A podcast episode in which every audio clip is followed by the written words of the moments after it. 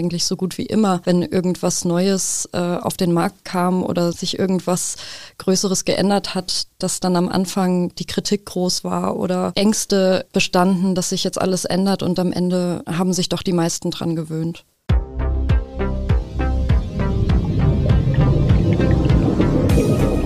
Vier Meter tief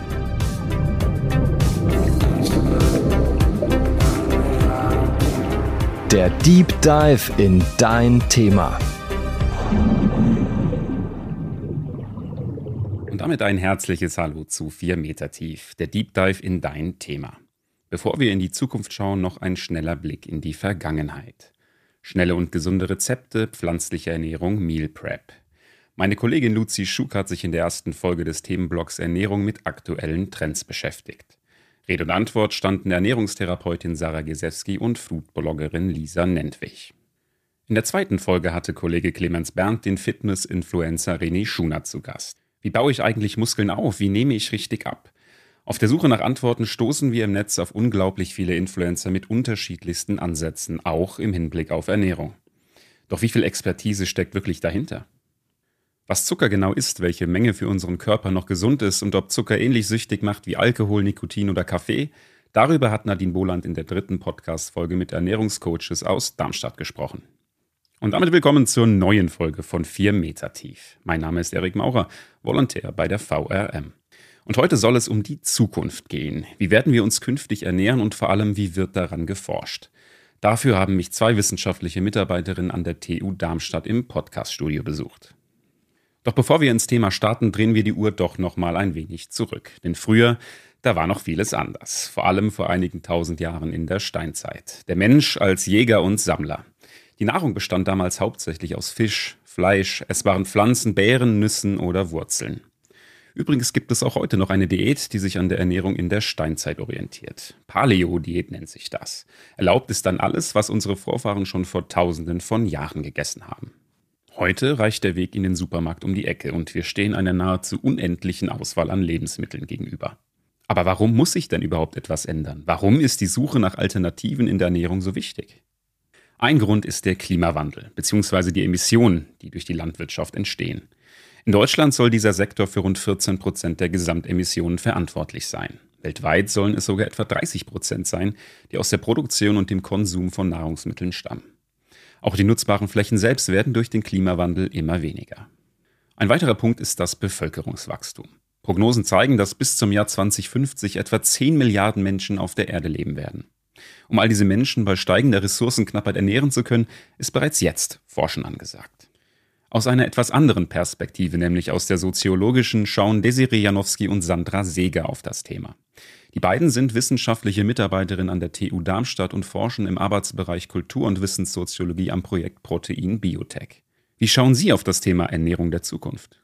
Also wir als Soziologinnen erforschen jetzt nicht, sage ich mal, irgendwie direkt nach alternativen Ernährungsmöglichkeiten, sondern würden eher in den Ursachen gucken. Also warum ist da ein Bedarf da, warum gibt es da irgendwie Konfliktlinien, wie die sich aufgestellt haben, wie die konstruiert sind und sind da eher in der beobachtenden Perspektive, als dass wir Handlungsanweisungen geben können. Ja, also wir sehen sozusagen die gesellschaftlichen Phänomene, wie zum Beispiel Ernährung ändert sich oder Ernährung wird öffentlich neu diskutiert und versuchen zu analysieren, warum ist das so und welche gesellschaftlichen Gruppen reagieren darauf wie.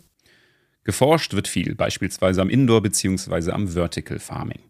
Dabei wird die Produktion in den urbanen Raum, zum Beispiel in Hochhäuser mitten in der Stadt, verlegt. Obst, Gemüse, aber auch Algen oder Insekten wachsen und gedeihen auf wenigen Quadratmetern komplett ohne natürliches Sonnenlicht. Dafür wird aber modernste Technik benötigt. Weltweit gibt es erst einige Pilotprojekte wie etwa in Dubai oder Dänemark. Ein Kritikpunkt, das Ganze ist sehr, sehr teuer. Aber ist denn schon abzusehen, was in Deutschland der nächste große Trend wird? Also da sind die Möglichkeiten eigentlich noch sehr offen, aber es ist auf jeden Fall zu beobachten, dass Convenience-Produkte zum Beispiel über die letzten Jahrzehnte ja immer populärer geworden sind, was sicherlich auch einfach mit der Struktur vom Arbeitsmarkt etc. zusammenhängt. Aber wie man ja an der Corona-Pandemie zum Beispiel gesehen hat, können Dinge sich auch super schnell wandeln und ähm, da würde ich mir jetzt gar nicht trauen, irgendwie eine Prognose zu geben. Ein Bereich, der in der letzten Zeit ja sehr gewachsen ist, sind so die pflanzlichen Fleischalternativen. Ich denke, dieses Feld könnte sich noch weiter ausbauen. Also wenn man da in der Produktion mal reinschaut, dann ist das ein Bereich, der einfach sehr floriert. Also was mir in unserem Projekt auch in den Gruppendiskussionen, die wir geführt haben, aufgefallen ist, ist, dass wir haben danach auch explizit gefragt, ob sich Menschen vorstellen könnten, andere Tiere zu essen als die, die im Moment in unserer Kultur so üblich sind, zum Beispiel Insekten. Und es ist ja auch so, dass Insekten ähm, mittlerweile auch in der EU bestimmten Lebensmitteln beigemischt werden dürfen, also Nudeln oder Mehl oder äh, Energieriegeln oder wie auch immer. Und ähm, dass da uns schon aufgefallen ist, dass da eine Offenheit dem gegenüber besteht und dass das vielleicht auch kommen wird. Das ist keine vegane oder vegetarische Alternative, aber eben eine andere Form von Proteinen. Nicht umsonst gibt es den Spruch, der Mensch ist ein Gewohnheitstier. Eine Umfrage aus dem Jahr 2019 zeigt, dass rund 42 Prozent der befragten Deutschen keine Insekten essen würden. Da stellt sich doch die Frage, ob die Gesellschaft schon bereit ist für krasse Innovationen auf dem Teller. Also was ich, denke ich, da immer sehr wichtig finde, ist die Transparenz. Also, dass jeder sich darüber informieren kann und die Entscheidungen, die dann getroffen werden, werden eigentlich zeigen, ob die Menschen dafür bereit sind oder nicht. Also gerade zum Beispiel der vegetarische oder vegane Lebens- und Ernährungsstil wird von vielen Menschen verfolgt. Das wird immer mehr. Und entsprechend werden die Produkte dann auch immer mehr. Und ich glaube, ähnlich wird es sich auch bei solchen Proteinalternativen wie zum Beispiel Insekten verhalten, wenn einzelne Produkte auf den Markt kommen oder in Gastronomie etc. eingesetzt werden und Menschen darauf positiv reagieren, dann wird es auch einfach so weitergehen, denke ich. Also ich kann mir auch vorstellen, dass eine, ein gewisser Gewöhnungseffekt beitragen kann, dass sich das Ganze normalisiert. Ich meine, man hat es ja in den vergangenen Jahrzehnten gesehen, dass eigentlich so gut wie immer, wenn irgendwas Neues äh, auf den Markt kam oder sich irgendwas Größeres geändert hat, dass dann am Anfang die Kritik groß war oder Ängste bestanden, dass sich jetzt alles ändert und am Ende haben sich doch die meisten dran gewöhnt. Gerade von Insekten als Nahrungsmittel der Zukunft hört man ziemlich häufig. Doch warum eignen sich Käfer, Wurm und Heuschrecke eigentlich so gut? Das liegt zum einen daran, dass Insekten einen extrem hohen Proteingehalt haben. Bei 100 Gramm Trockenmasse sind das im Schnitt 60 Gramm Eiweiß. Da können selbst Steak, Hühnchen oder Fisch nicht mithalten. Auch liefern Insekten wichtige Mineralstoffe, Fette und Vitamine. Für das Züchten von Insekten benötigt man zudem viel weniger Wasser, weniger Platz und weniger Futter als etwa bei der Schweine- oder Rinderzucht. Das wirkt sich auch positiv auf die Emissionen aus.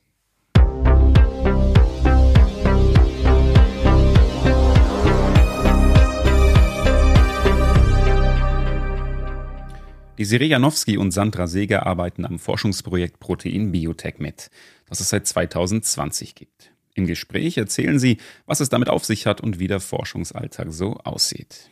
Das ist ein Forschungsprojekt, was sich vor allem mit der Proteinversorgung beschäftigt, aber nicht in erster Linie jetzt aus so einer Gesundheitsperspektive oder aus einer ernährungswissenschaftlichen Perspektive, sondern aus einer ernährungssoziologischen Perspektive. Das heißt, wir schauen eigentlich immer auf die sozialen und kulturellen Zusammenhänge und untersuchen dabei auch, welche Ernährungsformen von welchen sozialen Gruppen vielleicht irgendwie bevorzugt werden oder wie auch zum Beispiel Armut mit Ernährung zusammenhängt und Geschlechterordnung etc. Und aus der Perspektive beschäftigen beschäftigen wir uns dann vor allem mit dem Thema Protein, aber auch generell mit ernährungssoziologischen Themen.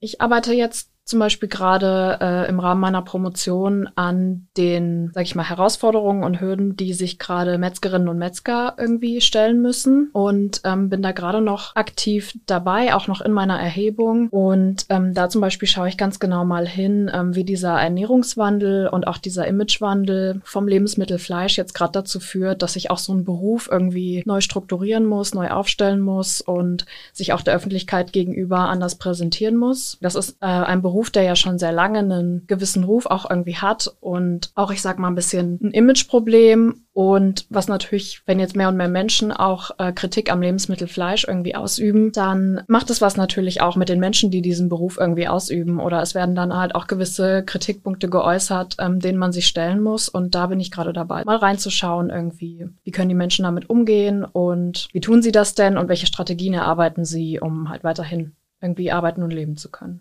Ich habe äh, hauptsächlich mit zwei Kolleginnen Gruppendiskussionen geführt, ähm, mit zufälligen Personen. Also wir sind in Restaurants zum Beispiel gegangen oder ähm, auf Weinfeste hier in der Umgebung und haben dort äh, spontane Interviews mit den Personen geführt. Und dabei ging es hauptsächlich darum, wie sie ihre Proteinzufuhr regeln, also welche Proteine sie konsumieren. Ging es natürlich hauptsächlich auch um Fleisch. Und dabei zeigt sich, dass es da auf jeden Fall Generationenunterschiede gibt. Das kann man schon so sagen. Also, dass die Menschen aus älteren Generationen eher nicht so sehr, also nicht ganz so offen für Fleischalternativen oder den Verzicht auf Fleisch sind und Jüngere da schon viel mehr Wissen haben und sich viel mehr selbstständig damit beschäftigen oder auch ähm, komplett vegan oder vegetarisch leben. Und aber auch, dass es da eine Geschlechterkomponente gibt auf jeden Fall. Also wir hatten zum Beispiel auch das Thema Grillen, ähm, wo äh, die meisten von uns Befragten, die sich als Frauen identifizieren, gesagt haben, äh, sie grillen auch mal Gemüse oder ähm, Sojaschnitzel oder was auch immer und ähm, das dann auf der männlichen Seite sozusagen ähm, eher noch so sehr traditionell war. Ja, nee, wir brauchen unser Steak und Grillen ist ja was anderes. Das ist ja wie so eine Art Feiertag und da wird dann auch mal, da steht dann auch mal der Mann am Grill und ähm, nicht die Frau in der Küche, sondern äh, das, also das hat eine ganz starke Geschlechterkomponente auf jeden Fall. Im Rahmen des Projektes, das vom Bundesministerium für Wissenschaft und Forschung gefördert wird, beschäftigen sich die beiden mit vielen unterschiedlichen Proteinquellen. Also welche alternativen Proteinquellen es, sage ich mal, schon immer gab, ist ja zum Beispiel so Linsen, Kichererbsen etc., was auch für Menschen, die jetzt schon, sage ich mal, vor dieser neuen Welle von Vegetarismus und Veganismus, vegan und vegetarisch gelebt haben, sehr populär war. Ähm, dann gibt es natürlich die pflanzlichen Fleischalternativen, nenne ich es jetzt mal, die ganz häufig zum Beispiel auf Soja- oder Erbsenproteinen basieren und natürlich auch die Insektenproteine und Unsere Forschung deckt da eigentlich alles ab. Und natürlich, was noch ein weiterer Bereich ist, ähm, ist das kultivierte Fleisch. Man nennt das auch irgendwie Laborfleisch. Das ist jetzt im deutschsprachigen Raum noch nicht so angekommen. Ist jetzt noch nichts, was irgendwie im Supermarkt erhältlich wäre. Das, was die Menschen im Gespräch mir darüber erzählen, ist, dass Insekten eigentlich noch ziemlich teuer sind, ähm, zumindest für den Endverbraucher. Aber das kann natürlich in Zukunft, wenn es da so eine Art Massenproduktion in Anführungszeichen gibt, deutlich günstiger sein. Also monetär, aber natürlich auch für die Umwelt und Klima. Festzuhalten bleibt, die Zukunft der Ernährung ist so vielseitig, wie sie spannend ist. Prognosen sind zum jetzigen Zeitpunkt aber noch schwer zu geben. Würdet ihr Insekten oder Quallenchips mal probieren?